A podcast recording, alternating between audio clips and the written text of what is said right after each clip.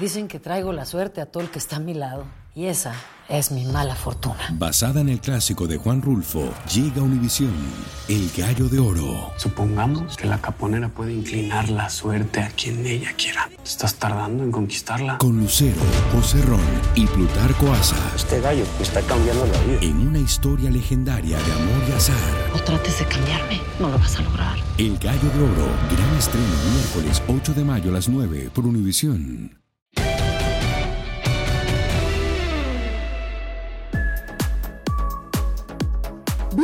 Bienvenidos a En tus zapatos. Adriana, el día de hoy vamos a tener una de esas mujeres, ¿cómo le haces tú? Chingonas. Ah, esa. Así es, y con los zapatos bien puestos, Geo. Eh, unos zapatos que son difíciles de llenar, que han generado muchísimo trabajo, muchísima experiencia y que están evolucionando cada paso que da. Le damos la bienvenida a En tus zapatos a Mariana Gutiérrez, directora Guti de la Liga MX Femenil. Liga BBVA MX Femenil. Hay que decirlo bien porque si no nos regañan. ¡Nos regañan! Gracias. Aplausos por eso. Oigan, muchísimas gracias por la invitación, Geo, Adriana, encantados de estar en su programa, emocionadísimos. Me encanta además el nombre. Este, creo que hace es una importante labor que deberíamos de hacer todos. Y aquí estamos listas para lo Y si viene. te contáramos por todos los nombres que pasamos, ¡Uh! dirías, ¿cómo llegaron a esto? Pero bueno, aquí estamos. Que- Queremos, eh, pues sí, en realidad se trata de generar cierta empatía con las personas que nos hacen favor de, pues de ceder estos minutos tan, tan inocentes, tan lindos, sin temer, sin temerle a nadie. Este, así que Al toro por Adriana- los cuernos. al toro por los cuernos. Eh, Guti, ¿cómo entras tú, digamos, a una posición en donde podías ser elegida para dirigir la liga este, BBVA, MX, Femenil, XHGTV, LBGTV y todo lo Oh, que no, incluya? BBVA, importantísimo BBVA, gran aliado. ¿Cómo entró? Con mucho trabajo. O sea, no, no, no, no puedo describirlo de otra manera. Eh, fueron muchos años de experiencia eh, eh, en el fútbol femenil y que pues el destino me trajo acá. Primero entramos a federación por el sector amateur con una mujer a la que admiro muchísimo, que me abrió las puertas, que me invitó, que me enamoró del proyecto, que es Lucía Mijares y estuvimos empapándonos y justo estábamos platicando antes de entrar aquí al aire eh, de la labor que fue el sector amateur. A mí me, eh, me enseñó, me curtió y, y me hizo conocer a fondo el país sobre fútbol eh, en todos los aspectos. Ahí no, tuvimos la oportunidad de desarrollar la Liga Amateur eh, femenil, sub 13, sub 15, que ahora ya va en 17, 20 y teníamos algo así como 180 equipos en toda la República. Conocimos a todos esos formadores que llevan años trabajando, a la famosa este, Meche Rodríguez, conocimos ahí a Fabiola, eh, un, un, sinfín de baje que nos tocó y a la par había un, un, una visión de la federación, de, de, la liga, de construir el fútbol femenil, de desarrollarlo a fondo y un, una enorme deuda que tenían, ¿no? Entonces nos invitaron a, a, investigar todo el tema profesional y a la par estuvimos y, pues, viendo, asesorándonos, platicamos con muchísima gente y nos, cuando pues por fin toma forma, nos invitan a la Liga MX como gerente de, pues la parte femenil, la competencia femenil, se les presenta cómo debería de ser esta visión y se suma eh, la estrategia a la asamblea, donde los clubes levantaron la mano y dijeron, tenemos que ser parte de esto. Sin duda, creo que somos parte fundamental de esta industria y así empezaron los pininos y creo que lo único que nos tocó fue ahora dar la cara y ser responsables por un trabajo que pues hacen muchos eh, y llegamos a la dirección en el 2019. Guti, 2017, verano del 2017, estás a punto de cumplir ya cuatro años en, esta, esta liga BBVA MX femenil. Eh, ¿Cuál fue el obstáculo o el mayor obstáculo que te encontraste en la creación de esta liga? El primero, la cultura. Había como es, esto de ¿qué, es el fútbol femenil? Había muchísima ignorancia al respecto y el que no hubiera una liga profesional no quería decir que no existiera fútbol femenil, ¿no? Esa era importantísima. La segunda, alinear objetivos, ¿no? E, es el alinear objetivos particulares siempre ha sido un gran reto eh, y, y había que, algo que a mí me ha enseñado mucho el fútbol es escuchar, ¿no? Escuchar todas las partes y ver, negociar. Entonces ese reto fue, fue complicado porque pues muchos decían, es que Mariana, pero el fútbol femenil pues tiene que recaer en fuerzas básicas. Puede ser porque se están formando, ¿no? Pero el tema es cómo formas algo que ya es una necesidad, que ya es latente, cómo pues muchas de estas jugadoras ya van, eh, pues están a punto de soltar los zapatos y ya no las puedes formar. ¿no? Entonces me acuerdo perfecto cuando empezó la inauguración en el torneo de Copa, en mayo en la federación, está, o sea, no lo podían creer, ¿no? Había una cantidad de afición que, que dijeron, ¿qué es esto? Y eso fue un parteaguas porque era importante que tuvieran algo palpable, que lo pudieran ver, que no nos lo estamos inventando los que llevamos toda la vida acá o que eh, pues, si les decías que en el, Estadio Azteca en 1971 estaba atiborrado viendo una selección femenil jugar, pues no te lo creían. Y cuando vieron ese momento, eh, yo creo que eh, los incrédulos dejaron de ser incrédulos y se apostó grande por este gran proyecto que ahora ya es una realidad. Se me antoja jugar, no sé si sea pronto, pero se me antoja jugar un verdadero falso. tan temprano. Entonces nos esperamos un poquito más. No, tú dale, tú dale. te voy a dar oxígeno para que me contestes esto. Hace, hace unos instantes dijiste, cuando vieron lo que era el proyecto, los equipos dijeron, queremos ser parte de eso. Entonces, pero de repente hace un año, año y medio, corrió por ahí un rumor de que los equipos estaban hartos y que ya muchos, muchos equipos se querían salir de la liga porque les, les costaba mucho tener la rama femenil.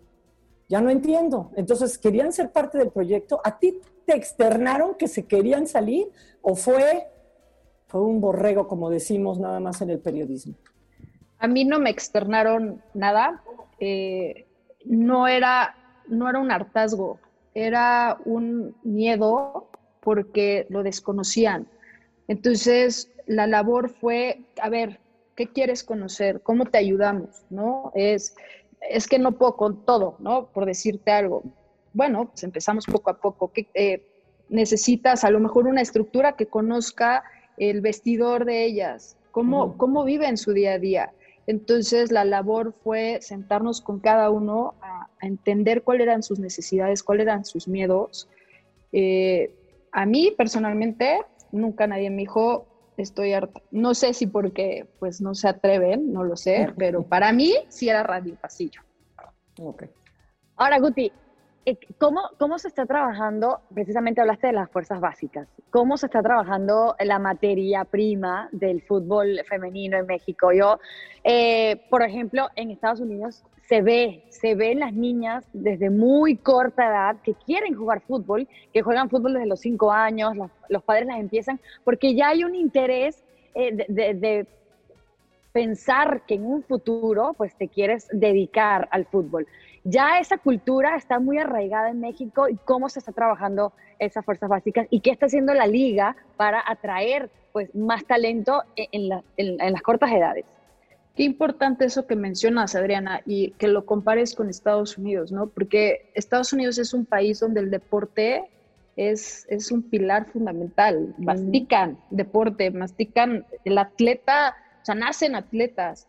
Y aquí, cuando hablaba de esos retos sobre eh, temas culturales, el deporte en México no está tan avanzado y hay que darle un enorme impulso. Y si hablo del deporte en general, vámonos al específico. El fútbol femenil ¿no? necesitaba muchas herramientas. Eh, por eso se creó, y lo que habla sobre las fuerzas básicas, por eso se creó en una primera etapa categorías, porque era mm. importante empezar a no perder el talento como una Tania Morales o una Mónica Ocampo, pero teníamos que empezar a crear el ADN en los clubes con las nuevas generaciones. Esas generaciones que eran moldeables, que podías impregnarles el ADN del club, que podías en esas, si no son las fases sensibles, pues a lo mejor a los 15 y 6 años empezar a moldear esos malos hábitos que tenían, ¿no? Eh, con, con, temas, por ejemplo, de coordinación, que hoy lo podemos ver dentro de la cancha. ¿Cómo se trabaja el futuro proyecto de fuerzas básicas? Uno, escuchando a los clubes que están en primera línea, ¿no? Sabemos una Nelly Simón que ya anunció su sub 13, sub 15, eh, etcétera, es ella que ha identificado en esas categorías, Pachuca que trae una prueba piloto desde hace mucho, ¿no? Que hemos visto desarrollar a Ali Soto dentro de su estructura. Entonces, ¿qué categorías son las que debemos de tomar en cuenta para esas fuerzas básicas que además puedan alimentar, y es, es la peculiaridad, pero puedan alimentar el primer equipo femenil, pero también puedan seguir alimentando selecciones nacionales, pero que la jugadora no pierda procesos, porque lo que no se nos puede olvidar nunca es que antes de ser jugadoras son seres humanos, ¿no? Y son edades muy importantes para ellas eh, eh, para desarrollarse emocionalmente, psicológicamente, etcétera, espiritualmente y todo lo que conlleve un desarrollo humano. ¿no? Mariana, ¿cuál es el, sueldo mínimo de la liga? O sea, al inicio se dijo que había un sueldo mínimo topado y creo que topado para arriba. Ya no hay, ya no hay tope hacia arriba, pero ¿cuál es el sueldo mínimo de la liga?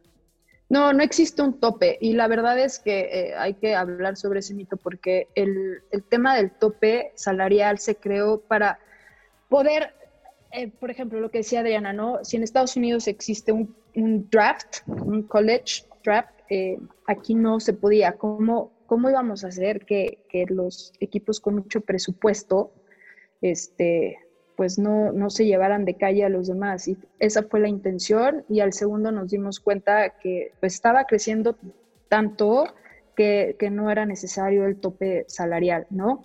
De ahí eh, tenemos que entender que nos regimos bajo la Ley Federal del Trabajo y la Ley Federal del Trabajo establece mínimos y esos sueldos mínimos, pues el, en este caso el patrón está en todo su derecho de establecer esos sueldos siempre y cuando respeten la Ley Federal del Trabajo. En Tijuana no es lo mismo el, sueldo mínimo o el salario mínimo que el que está en Guadalajara, que el que está en la Ciudad de México, ¿no?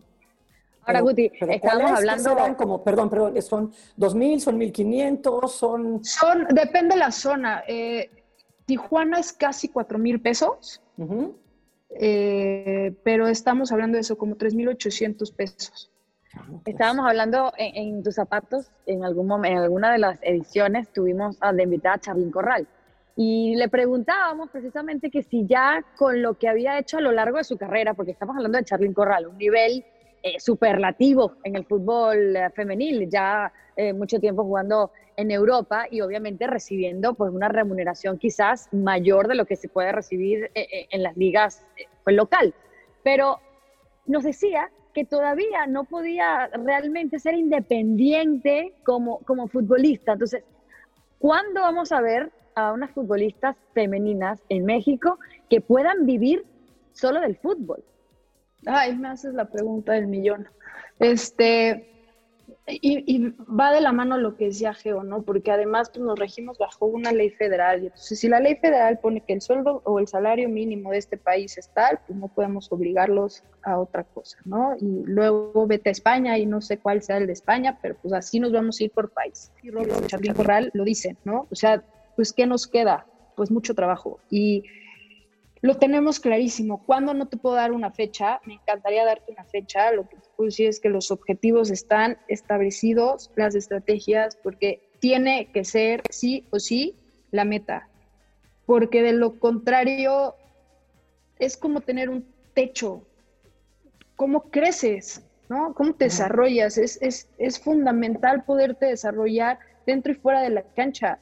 Y una jugadora o un jugador o quien tenga que ser un atleta, eh, lo, hemos visto también con los, con los atletas olímpicos, pues si están preocupados por lo que pasa fuera de la cancha, ¿cómo es que van a rendir dentro de la cancha? ¿no? Entonces, sí, eh, no te puedo dar una fecha, es algo que nos ocupa, que se está trabajando, viendo todas las herramientas que podamos brindarles. Si ahorita, por ejemplo, no hay un tema de, de sueldos que, cumplan sus expectativas, pues entonces la educación, ¿no? ¿Por qué? Porque al final la educación, si bien muchas de ellas ya venían profesionistas antes de, ser futbolistas, también hay que aclarar que al menos para mí, y creo que comparto ese valor con muchos, la educación es fundamental, van a dejar de ser futbolistas eventualmente.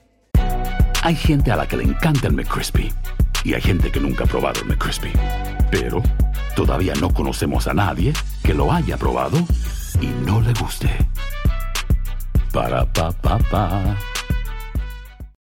Lucero junto a José Ron protagonizan El Gallo de Oro. Gran estreno miércoles 8 de mayo a las 9 por Univisión. Y de las mejores. Entonces, cuando dejen de ser futbolistas, ¿qué van a hacer? Y no dejan de ser futbolistas a los 50, 60 años, ¿no? Hay lesiones muy fuertes en el fútbol femenil que te alejan de las canchas para siempre. Entonces, eh, ¿cómo podemos fortalecer esa parte, esas herramientas de formación y además reinsertarlas? ¿no? Ya traemos un diagnóstico, estamos haciendo una radiografía padrísima de toda nuestra matrícula escolar. Ya, el dato es 54% de ellas estudian o se han graduado doctorados, maestrías. O sea, deja tú prepa o carrera. O sea, ya maestrías y, y doctorados, ¿no? Y quiénes están estudiando la ENDIT y quién está estudiando la EMPREF, porque ellas son las que tienen que recetar y tomar esta liga, ¿no? Aquí Claro. vamos a ver la futura directora deportiva de todos los Ojalá. clubes, la directora Sí, de la liga, preparadora física, y me voy a inventar, porque aparte el otro día conocí a alguien que es especialista en odontología deportiva. Yo ni siquiera sabía que existía esa especialidad. Pero hacernos especialistas en fútbol femenil, qué importante es eso para transformar el fútbol, ¿sabes? Entonces ellas son las que tienen que tomar esas herramientas y eventualmente algo que dice Lucía muy importante, me voy a robar su frase, cuando la vean se lo dicen, pero es, les vas a dar el pescado, las vas a enseñar a pescar. Y creo que en este caso hay que dar las dos y ellas van a ser el futuro de todo esto, ¿no? Bueno, ¿estás lista? Ahí voy, Adriana. Me- Me voy a aventar unos cuantos. O sea, ¿puedo, puedo hacer que. Unos Me reservo mi derecho a contestar. No, no, no, si no, no funciona esto, porque, porque Ya te es que hay tanto radio pasillo, tantas cosas, tantas nubecitas grises que van acompañando a la liga, y qué mejor que tener, o sea, así, la viva voz de la directora de la liga, ¿ok? Dale, Va. dale, dale. ¿Cierto o falso? Porque yo he estado en programas, he estado en conferencias, he estado en pláticas y, En webinars. y, eh, ese todavía no estoy, estoy asustadísima, no, sé si tengo que ir a echar la webinar o qué tengo que hacer. Pero he estado en algunos lugares, he visto, y hay una persona, la Güera Curi, que es nombrada la fundadora de la liga. Lo que yo quisiera es saber si eso es cierto o no. O sea, si es ella o si la liga se fundó porque la FIFA y la federación llegaron a un acuerdo y dijeron, es bueno que las asociaciones, diferentes afiliados tengan ligas, o si se lo debemos a una persona, pues para darle entonces el reconocimiento, o es la suma de muchas cosas. ¿Cierto o falso? Tengo muchísimas preguntas de tu pregunta y como eso es de mala Bueno, educación, bueno. primero te voy a contestar falso, pero Ok. eh, eh, ¿quién hizo ese nombramiento? Bueno, cu- cuando hemos estado ahí, la, la presentan como tal, ¿no? ah, ya, ya, ya te entendí. desmentido. Ok. Pero, pero se, dice, ¿no? O sea, eh, fundadora de la Liga Femenil. Y dije, bueno, si es, hay que Un darle. secreto si a voces. Pues sí, hay, hay que saber si es o no es. Digo, pues, para saber de dónde vino la liga, ¿no? Falsísimo. eh, y también lo otro es falsísimo. O sea, el- el- el- ya vi que el radio pasillo está a todo lo que da el chisme. Eh, se, a ver, vamos a Pero, aclararlo. pero ya Se- va, pero ya va, antes de que respondas, Guti. Eh, eso Dime. es bueno, ¿no? Se, se ¿Qué está es bueno? creando conversación, se está creando conversación. siempre. Se está, se es Y la importante. publicidad gratis es la mejor. es- exactamente. Muy Mira, bien, es continúa. que si sí es Pero- y no se lo reconocen, no me parece justo. Y si sí no es y se lo adjudica, también me parece injusto. Yo creo que aquí hay que reconocer muchísimas cosas. La primera es, me parece muy injusto hacer a un lado a todas las personas que han trabajado para esto. Yo, algo tan grande como crear una industria, sería imposible que fuera de una sola persona. Además, viene de un legado desde hace muchísimos años, eh, pero hay que reconocerle la, el- la parte que le toca desde su plataforma, que es impulsar eh, la igualdad o bueno, al menos el discurso que le he escuchado es la igualdad dentro de la cancha. Eh, por otro lado, eh, este radiopasillo sobre eh, que si fue algo que indicó FIFA, vamos a hablar las cosas claras. FIFA lo que pide a todos sus miembros asociación es que impulsen el fútbol femenil. Y cuando nace la liga profesional ya existían muchísimas estructuras de fútbol femenil oficiales en federación, ¿saben? Existía, y eso es de las cosas que más admira FIFA de México. Teníamos la estructura de selección nacional y eh, gran labor de Leo Cuellar en ese entonces con muchísima gente, eh, de donde nació nuestra Moni Vergara, Maribel. Y luego eh, teníamos pues esa estructura que construimos del sector amateur, porque era indispensable las bases. Cuando nace la liga ya, o sea, pues ya se impulsaba el fútbol femenil, entonces también Radio Pasillo. Falso, ok. ¿Voy con otra o vas tú, Adriana? No, dale, dale. Dale, ok. Es cierto que cuando empieza la liga, en los contratos había cláusulas para que no se embarazaran. ¿Qué? No, pues eso está en contra de la, ley. La, liga llevaba unos cuantos meses de estarse jugando y entonces, ¡pum!, salió así en este, pues, notas, ¿no? Que decían que a las jugadoras les decían que no se podían embarazar. Me parece gravísimo y ojalá pueda yo ver alguno de esos contratos físicamente, porque si bien en ese entonces no me tocaba eh, ver la parte jurídica, sí puedo decir que está en contra de la ley. O sea, es, e, esa cláusula va en contra de los derechos humanos, discriminación, todo lo que conlleva, o sea, no, next, ni, ni siquiera me voy a parar por ahí, ya está me indigné. sí, todo lo que no debería ser una liga femenina, ¿no? Sí, sí, sí. Pero bueno, no, ¿y sabes qué? nubecitas han acompañado a la liga, entonces a, mí sí me gustaría, porque alguien, sin duda, empieza la conversación, empieza, sí, claro, una liga. Oye, ¿te acuerdas cuando les prohibían que se embarazaran? O sea, ni mi papá, o sea, ni mi papá. ¿Sabes qué, Geo? Y qué bueno que lo... Ay, que me gusta mucho esta plática. La próxima que sea con mezcales. Este... porque es una... es de filosofía. A ver, e, e, es, es fundamental. Hay algo que... Porque el otro día también vi un par de notas y dije, ¿cómo? Ya hasta me preocupé, ¿no? Es uno, por reglamento, eh, y viene el 77 o 8, no sé, está en disposiciones generales. En el último, para empezar en lesiones y, estado de gravidez, habla sobre, sobre eh, la jugadora y sus derechos, ¿no? Pero bueno, en el último dice que todos, todas las jugadoras deben de tener un seguro de gastos médicos. Y a esto hay que sumarle un tema de, eh, por ley federal, el patrón debe de registrarlas en el IMSS. Y aparte tenemos la maravillosa noticia de que nuestro ahora presidente eh, viene de ahí, ¿no? Entonces, eh, aprovechar esto para que sepan que, pues hemos, sí, muchos retos, ir descubriendo temas de la fisiología de la mujer, que a lo mejor muchos no teníamos en el radar, pero hemos tratado de cuidar a nuestras futbolistas de pie a pa, ir identificando dónde podemos mejorarlas. Quien no sepa de las mismas jugadoras, por favor avísenos. O sea, de verdad, Fundamental. no nos espantemos. Adriana Fernández, tu tocaya, mi querida este, Monsalve, maratonista mexicana, cuando ella se embaraza, le quitaron la beca. La beca que, le...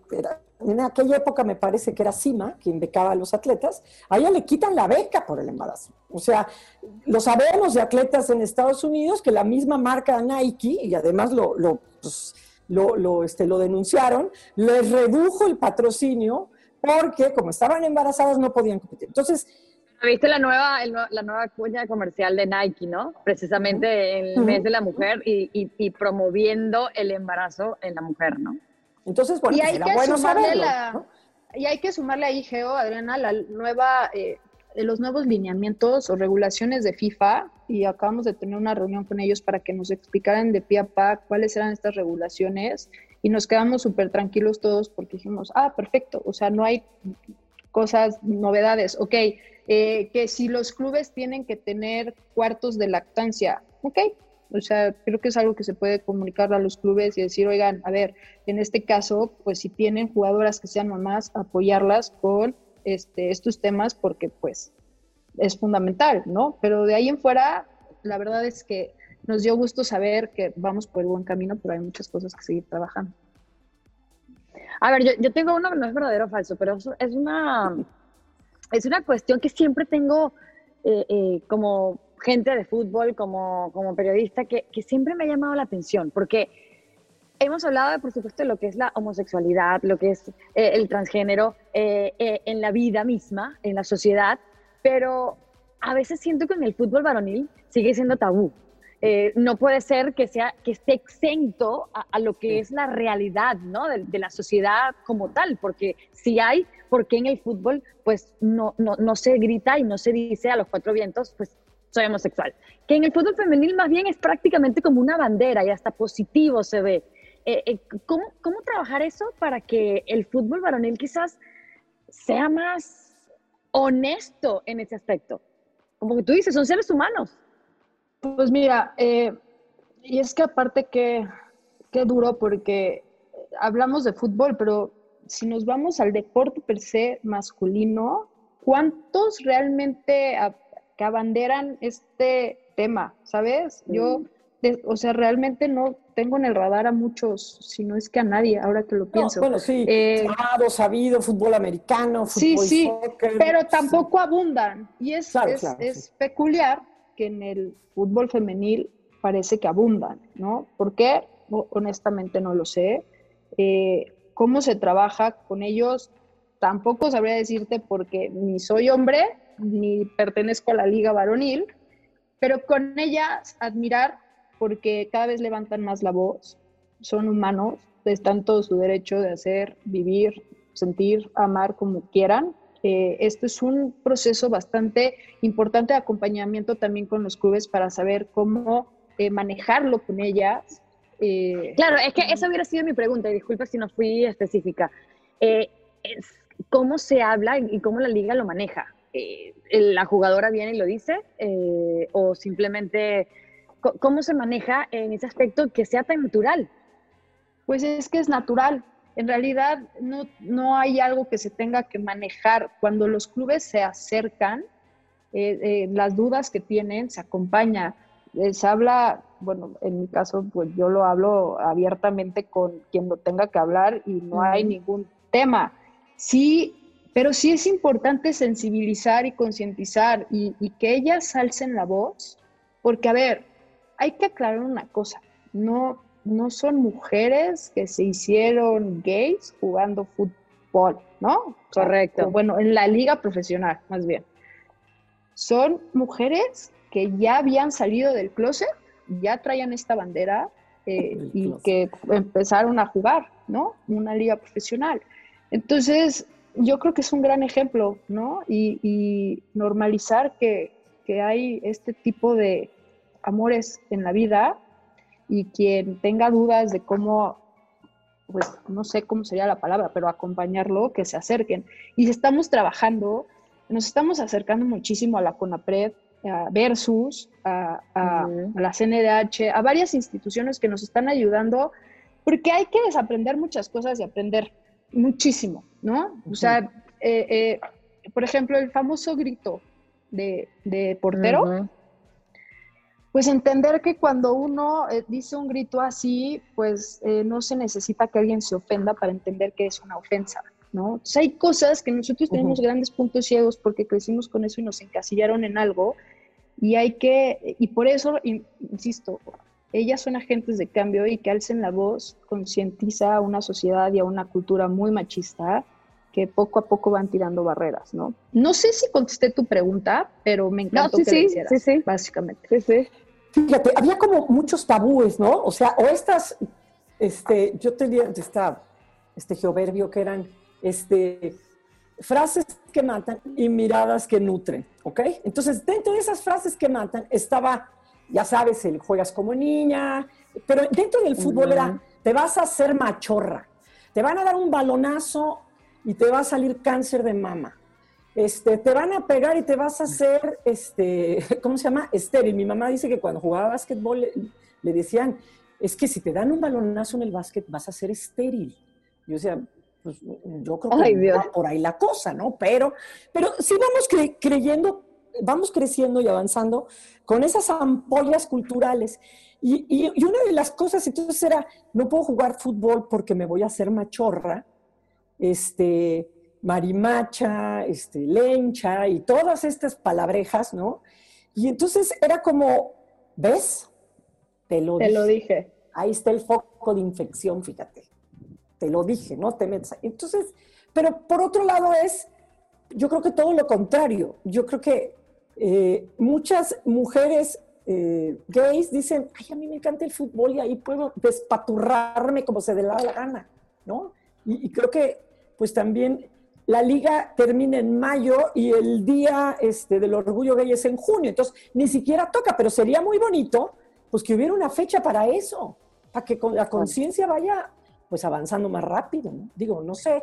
Creo que no, tienes toda la razón, Porque es, es justo del, por qué nos estábamos acercando con Conapred, porque hay tanta ignorancia y, por, y tenemos que aprender tanto que eh, cuando decimos que somos un reflejo de la sociedad, tenemos una responsabilidad y un compromiso, ¿no? Y el fútbol es una plataforma enorme en México que puede impactar a mucha gente y esa responsabilidad debemos de abrazarla. Eh, y justo con APRED, eh, yo estoy aprendiendo mucho, ¿eh? o sea, nos, nos, hablaba de 12 temas de discriminación y de los grupos vulnerables, y justo ese es uno. Entonces, la liga tiene que trabajar en ese tema, sin duda, entiendo que hay, eh, viene junio, también el otro día aprendí que había un día contra la homofobia en el deporte, ¿no? Ah, y, y, hay que, sin duda, y Egeo, dijiste algo. Ahora hay días para todo. Sí, el día del Día Internacional. Pero eso es lo importante que hay que entender por qué existen esos días. Esos días, el objetivo principal es que dejen de existir, que se dejen de, crear conciencia. Correcto. Correcto. Y Geo dijo una palabra muy importante y a mí es uno de los mejores consejos que me ha dado mi mamá en la vida, que es no te etiquetes, ¿no? En el momento en que creamos una etiqueta para todo, estamos generando un, un juicio, un estereotipo y, y, te encasillan en algo que por naturaleza, desde que nacemos, si no han leído ese libro, por favor, léanlo, es un maravilloso, es de Glennon Doyle, que es la esposa de Amy, Wambach, perdón, se llama Un Tamp, y habla, lo, lo hace súper ligerito de justo lo que es que desde chiquitos nos encasillen. Y por eso e, es importante concientizar, sensibilizar y hacerlo visible, ¿no? Este tema, y sobre todo, pues ellas, si están abanderadas, apoyarlas, que no se sientan solas. Correcto. Guti, ¿cómo visualizas la liga ah, femenil de aquí a cinco años? ¿Dónde la posicionarías? Qué padre pregunta, porque justo tenemos reuniones con, con el comité de eso y estábamos platicando de, esa visión con las distintas áreas, tanto de federación con, con nosotros, este, de cómo visualizarlo. Y hablábamos de toda una estructura. Cinco años es poco, ¿eh? Eh, y si puedo, voy a hablar a 10, pero ¿cómo, ¿cómo imaginamos? Y más bien no imaginamos, o sea, está, está plasmado y hacia allá se está trabajando, ¿no? Áreas multidisciplinarias, especialistas en el fútbol femenil, muchísima capacitación, eh, muchos líderes, eh, posiciones de liderazgo, de, toma de decisiones, mujeres, las mismas que digo, pues que están en esta liga, que ya tomen su liga, ¿no? Dentro de estos cinco años, eh, fuerzas básicas, no sé cuántas eh, categorías podamos contar en cinco años, pero la idea es que en diez años podamos al menos tener tres categorías, eh, una serie de investigaciones arrojadas sobre la, atleta, la futbolista que estamos trabajando con el Centro de Innovación Tecnológica que nos ha ayudado muchísimo. Es un parteaguas. a mí me encanta platicar de esto porque si en el mundo no existe algo así. Ahora imagínense lo que impacta en una liga femenil. Hoy casi las 500 jugadoras que están registradas en la liga tienen acceso a saber cómo es su rendimiento, cómo impacta su perfil condicional y cómo mejorarlo. Está alineado con selección nacional, así que las seleccionadas que llegan a selección pueden saber cuál, eh, por ejemplo, si, si pues traen mucha carga, cómo trabajar esa carga y no lesionarse, Estamos investigando muchísimo sobre el ciclo menstrual porque impacta directamente con una lesión que es que te saca un año. Yo personalmente la viví y para mí fue brutal. Entonces, imagínate vivir del fútbol o dedicarte al fútbol y que te saque un año de la cancha. Lucero junto a José Ron protagonizan El Gallo de Oro. Gran estreno miércoles 8 de mayo a las 9 por Univisión. Y de las mejores. Entonces, eh, espero que en cinco años ¿Nos puedes explicar, ¿nos puedes, nos puedes explicar cómo, cómo se llama la lesión y, y- y cómo se causa? ¿Perdón? ¿Nos, pu- nos puedes explicar un poquito más de esa lesión en específico? ¿Cómo, o sea, cómo te lesionas y, y Pues- qué tiene que ver con el ciclo menstrual? Lo, lo poco que puedo decir, porque no soy médico, pero es, tiene que ver con, por ejemplo, los hombres, su, su lesión más común es isquiotibiales, que es músculo. Ujú. Estos son articulaciones y es por una falta de fuerza en el cuádriceps. ¿Y cómo te lesionas? Sola. O sea, en un giro, porque el fútbol es de mucho giro, de cambio de velocidad, pero va y no, no está comprobado porque todavía no está estudiado al 100 y hemos tenido muchísimas pláticas con gente que, bueno, es muy famosa, ¿no? Que fue la que generó toda esta parte. Hay una aplicación muy famosa de Peter Woman, eh, que es la doctora Georgie, nunca se, no puedo pronunciar muy bien su apellido, pero ella está trabajando ahorita en UK eh, con Don Scott, con el Chelsea, estuvo en la federación nos enseñaba cómo las diferentes fases del ciclo menstrual implican un tema de tanto movimiento de hormonas y de pérdida de hierro que quedas vulnerable, ¿no? Y que sí es un mito que si estás en esa etapa en donde estás reglando, no puedas hacer deporte, pero, pero sí tienes que poner atención en una etapa en donde estás vulnerable para ver cómo trabajarlo. Trajimos una masterclass para nuestros clubes con una picudaza que es Esther Morencos, que explicaba este tema y hay muchísimo que seguir investigando, muchísimo. Es, Ahora, la pero me preocupa, Georgie- per- perdón que te interrumpa, Uti, pero me preocupa, por ejemplo, cuando, yo no sé si sea un mito lo que te voy a decir o no, pero yo siento que cada vez que yo estoy mucho con mis amigas, eh, todas empezamos a tener el ciclo menstrual muy parecido. Entonces, ¿cómo Correcto. se trabaja en un equipo que todas son mujeres, que todas van a menstruar y, y- y que seguramente van a menstruar en el mismo momento? O sea, todas son Correcto. vulnerables, hacen el equipo Exacto. demasiado vulnerable. hay un calendario y tienes que trabajar mm, sin olvidar, digo, a ver, ojo, estoy hablando de algo que no, no lo tengo al 100 y no estoy ahí, pero afortunadamente jugué fútbol y afortunadamente estudié el ENDIT y afortunadamente soy mujer para poder hablar de esto, ¿no? Pero efectivamente tienes que trabajar muchísimas partes, ¿no? El calendario particular de cada jugadora, eh, es más, es como una rehabilitación, ¿no? Si, ya puedes regresar a cancha, ¿cómo vas a, cómo la vas a reinsertar, ¿no? Eh, en esa parte de rehabilitación. Y la otra es el objetivo eh, del equipo en general. Entonces, hay muchas formas que te van aconsejando, sobre todo en nutrición, qué comer, cómo dormir, eh, eh, qué, qué alimentos eh, traen, no sé, exceso de hierro que te puedan ayudar, para, porque además muchas, Claro. luego podemos hablar también de anemia. Y hay, Ujú. hay, yo lo curioso es que todos los libros que he leído sobre atletas, mujeres, hablan de este tema, que es muchas mujeres además eh, eh, atentan contra su ciclo menstrual, ¿no? Entonces se pueden aventar cuatro o cinco meses sin reglar y que y eso es un impacto muy duro para tu cuerpo. Eso, eso, eso sí te lo dicen clarísimo estos especialistas. Es, no, o sea, tú tienes que arreglar cada 28 días porque viene anemia, ¿no? Por ejemplo. ¿Y qué conlleva? Entonces... Sí, eso también conlleva problemas de tiroides. Sí, he- hemos aprendido muchísimo, nos falta muchísimo, muchísimo, de verdad.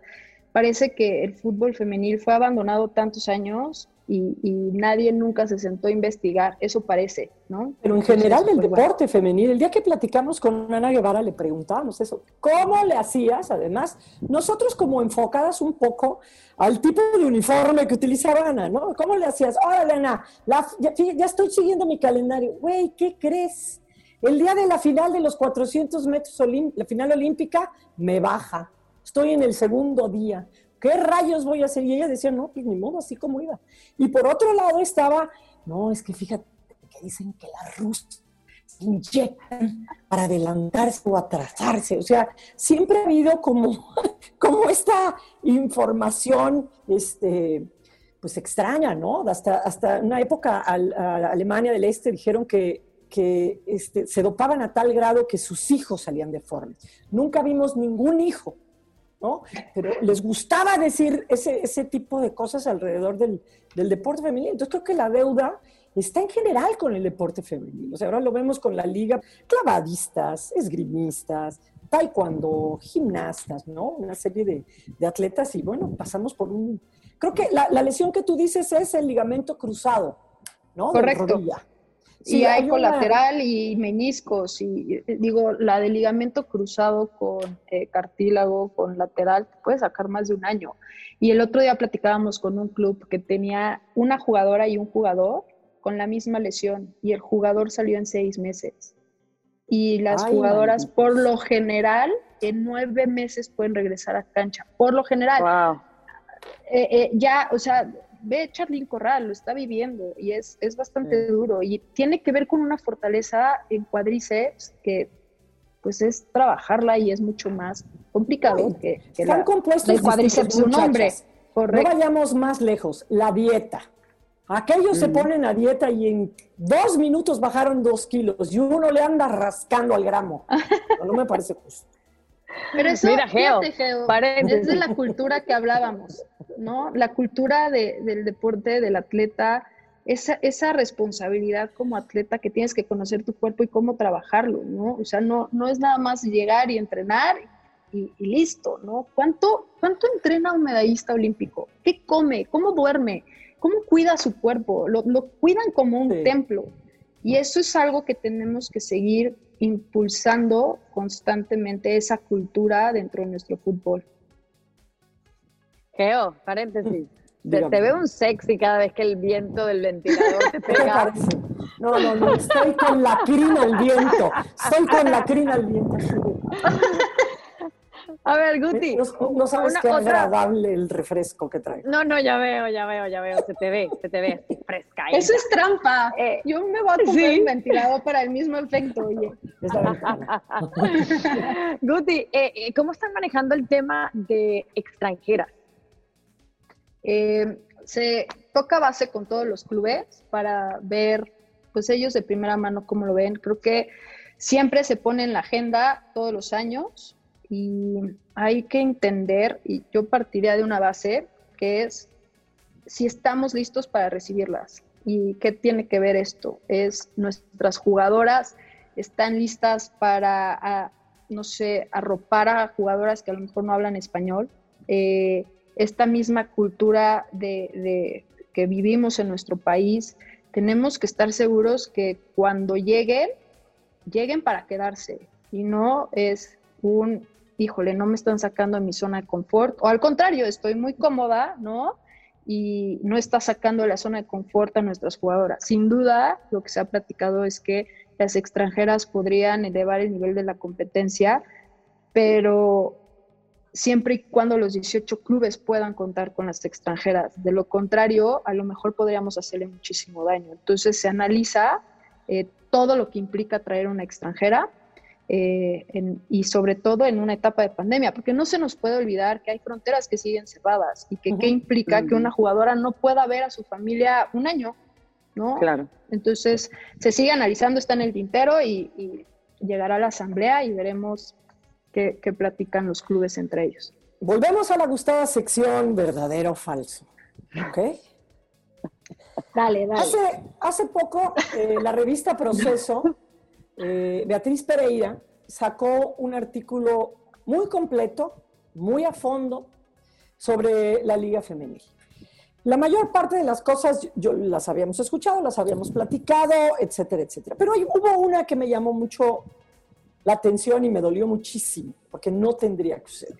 El tema de un acoso sexual en Pumas de una jugadora sobre otra jugadora. ¿Fue cierto? ¿Lo sabías? ¿Qué hicieron? Pues no es algo de lo que pueda hablar porque pues no soy Pumas, pero se tocó base con Pumas. Eh, a Pumas lo sorprendió muchísimo también y pues más bien fue, prendió las, las alarmas para decir, ok, ¿qué necesitamos? Es evidente que, que somos parte de una cultura, de una sociedad y cómo trabajarlo. Eh, con APRED nos ha asesorado muchísimo sobre estos temas, eh, de cómo, porque a ver, eh, tienes un mini ecosistema dentro de un club, ¿no? Tienes fuerzas básicas, tienes equipo femenil, tienes equipo varonil, tienes diversas culturas, tienes diversos idiomas, tienes diversas edades, que qué importante es poner atención en un equipo en donde una niña de 15 años puede convivir con una de 37 años, ¿no? Hablando la más chica y la más grande que tenemos en la liga. Eh, ¿Qué importancia toma eh, la parte psicológica, los departamentos que acompañan a las jugadoras? Y finalmente, qué importante es la cultura de la denuncia, ¿no? Porque si no denuncian, no sabemos y entonces tenemos que estar adivinando. Y creo que la denuncia va acompañada de algo que nos pasa mucho en este país, que es un tema de realización. Entonces, eh, ¿cómo podemos acompañar, fomentar la denuncia? Estamos trabajando en ello. Eh, eh, hemos aprendido muchísimo, sin duda. Y sí, tuve, yo tuve particularmente el, el, enorme honor de que me entrevistara Beatriz Pereira, que además es Premio Nacional del Periodismo y sí hacía estas preguntas, ¿no? Y es, pues vamos a poner más atención y ver, porque sin duda es fundamental tener un espacio seguro, ideal para todas. Pero es que me parece gravísimo, Mariana, que, que le pase a una niña, porque tú pones una liga y obligas a minutos a las menores, entonces obligas al equipo a tener menores de edad. Y es gravísimo que pongas menores de edad porque no pueden estar pasando eso. O sea, no puede pasarle a la liga y a nadie que en, un rato suceda un Me Too, ¿no? Entonces, ¿fue cierto? ¿Y qué dijo Pumas? Es que es falso. O sea, al menos la información que tenemos nosotros es falsa. Y Pumas, pues, lo, pues si no sacó ni siquiera un comunicado al respecto del, de la entrevista, es, digo, hay que preguntarle a Pumas por, por qué ni siquiera le, le contestó pero el acompañamiento con Pumas fue, Mariana, no, entiendo lo que están hablando, pero es importante poner atención porque, eh, eh, pues es que además hay algo que hablas y muy importante, ¿no? ¿Qué pasaría? Messi a los cuántos años debutó? Debutó. Pues, como, profesional, ¿no? Ajá. Como profesional. Entonces, ¿cómo como la propia Alison González, que le acaban de dar un, reconocimiento eh, enorme, ¿no? ¿Cómo acompañas a las menores de edad sin frenarles ese talento y ese crecimiento que, que aportan? Entonces, sí, sin duda es pues es que hay que irlas acompañando y por eso hablábamos de la multi, eh, las áreas multidisciplinarias, ¿no? Qué importante es el psicólogo, pero qué importante es el nutriólogo, pero qué importante es que el entrenador, el director técnico, la directora técnica conozca todos estos temas. No, y además Entonces, sea una persona que lo entienda y que, porque tienes, o sea, tú tienes que garantizar, así como las empresas tienen que garantizar que los espacios de sus empleados y empleadas sean espacios seguros, no solo en el trabajo físico, sino el acoso laboral, el acoso sexual, este, la corrupción, etcétera, etcétera. Pues en el deporte es obligación de, las ligas estar monitoreando eso y la obligación de los equipos de proveerlos de un espacio seguro. Sin duda. Pero la denuncia es importantísima. y además eh, hay que dejar claro que no hay tolerancia. O sea, es cero tolerancia a cualquier tipo de violencia. ¿No? Y entonces es cómo acompañarlo, porque hemos visto una serie de factores, eh, eh, por ejemplo, lo que pasa en redes sociales, ¿no? Entonces, ¿cómo acompañas a la jugadora? ¿Cómo acompañas al club? Eh, de una red social como la que conocemos, tanto hate, ¿no? Y, y que a la gente parece que ya es normal ese hate. Y no, no es normal. Hay que denunciarlo, hay que alzar la voz y decir, a ver, estás sacando una foto mía de mis pompis, yo no te di permiso, estás haciendo referencia a esas pompis y no es normal, porque las que han denunciado, yo estoy segura que el 99.9 de ellas, por ciento, reciben algún tipo de comentario. Lo hemos vivido las tres que estamos aquí y ellos también, cualquier tipo de, de, de, pues las famosas estafas que conocemos, ¿no? Entonces, pues cómo acompañar y sí, insisto, la denuncia es importantísima. importantísima, porque además nos ayuda, perdón Adriana, para cerrar, es que nos ayuda además a turnarlo a las autoridades competentes, porque es un delito, ¿no? O sea, el acoso, el hostigamiento son delitos que debemos de eh, denunciarlos y pues sancionarse con quien debe Y eso no solo se ve en las ligas femeninas, ojo, se ve en el fútbol en, todo. general, pero volvemos al punto, el hombre, yo creo que en ese caso menos lo dice y menos lo denuncia por el mismo machismo que hay en el deporte y por el mismo machismo que hay en el fútbol, en este caso que estamos hablando. Y bueno, el que te encasillen. Ya estoy lista. ¿Se están fijando cómo me estoy saliendo por la tangente? Sí, sí, sí. desvía más corners que nada, ¿eh? ¿eh? Es que estoy, es que ya sé que aquí hay varios retos, entonces. Sí, está muy este, bien. No, no, me encantaría que te decidieras de, en tus zapatos contándonos lo que ha significado para ti estar en el puesto que estás y que quisieras conquistar. Eh, para mí, eh, una responsabilidad enorme cada día aprendo más cosas, cada día te das cuenta del impacto que tiene un, eh, eh, cada decisión que tomas, cómo es importantísimo seguir tirando barreras, aprendiendo el camino, no tropezarse con la misma piedra, estas cosas de las que hemos platicado hoy. prefiero ver el vaso de la manera de decir, al menos en muchas cosas nos hemos equivocado, pero nos hemos equivocado porque lo estamos intentando, porque estamos ahí duro y dale ¿Qué significa para mí eh, satisfacción? Porque cada vez que veo a, una pequeñita gritar el gol de una de sus referentes o un pequeñito, eh, cada vez me pregunten más sobre la liga femenil, muchísima satisfacción y un enorme compromiso. O sea, para mí es una pasión enorme, lo viví, fue una necesidad que yo tuve de chiquita y ser parte de esto con muchísima gente, porque hay que decirlo, hay muchísimas mujeres, hombres, ustedes, Geo lo vive todas las jornadas a través de de las transmisiones, hay una labor enorme y falta muchísimo por hacer. Me da emoción, es, es, es eso, como que me quiero comer el mundo, eso me pasa. Bueno, yo me quiero despedir con dos peticiones. Una es urgente, urgente, créemelo. Es urgente que a la liga eh, femenil no mande el arbitraje a una, que no lo tome como el lugar de desarrollo del arbitraje y sobre todo los árbitros varoniles. No están muy por debajo del nivel de una liga de primera división. Cometen demasiados errores terribles. Una, que les aprietes ahí, que digan, manden mejores árbitros. Y la otra, tú sabrás cuándo, pero creo que estamos listos para torneos internacionales. La primera, con mucho gusto, lo platicamos con la comisión de arbitraje, lo platicamos todos los martes, eh, hacemos las observaciones, estoy de acuerdo, es parte fundamental para elevar el nivel de la competencia del espectáculo. Y la segunda está en pláticas, esperemos poder traer sorpresas, pero acuérdense que todo conlleva un reto, calendarios, hay que alinearlos, ver cuándo juegan eh, selecciones nacionales, cuando juegan las otras ligas, pero estamos analizando cosas increíbles y esperemos traerles eh, sorpresas próximamente. Acuérdense que todo lo que todo lo que tratamos de hacer eh, tiene que ser aprobado por la asamblea, entonces estamos aterrizando los argumentos sólidos para Hoy de aquí no sale, ¿eh? De aquí no sale esto. No, nadie escuchó. nadie escuchó. Todavía no nos ve mucha gente, Guti. bueno, muchísimas gracias a Guti, un placer. Mariana Gutiérrez, eh, directora de la Liga BBVA MX Femenil. Muy bien. Aplausos. Muchísimo éxito, muchísimas gracias. Y bueno, me permiten despedirnos en este momento. Mariana Gutiérrez, Geo González, Isla Monsalve. ¿Estamos?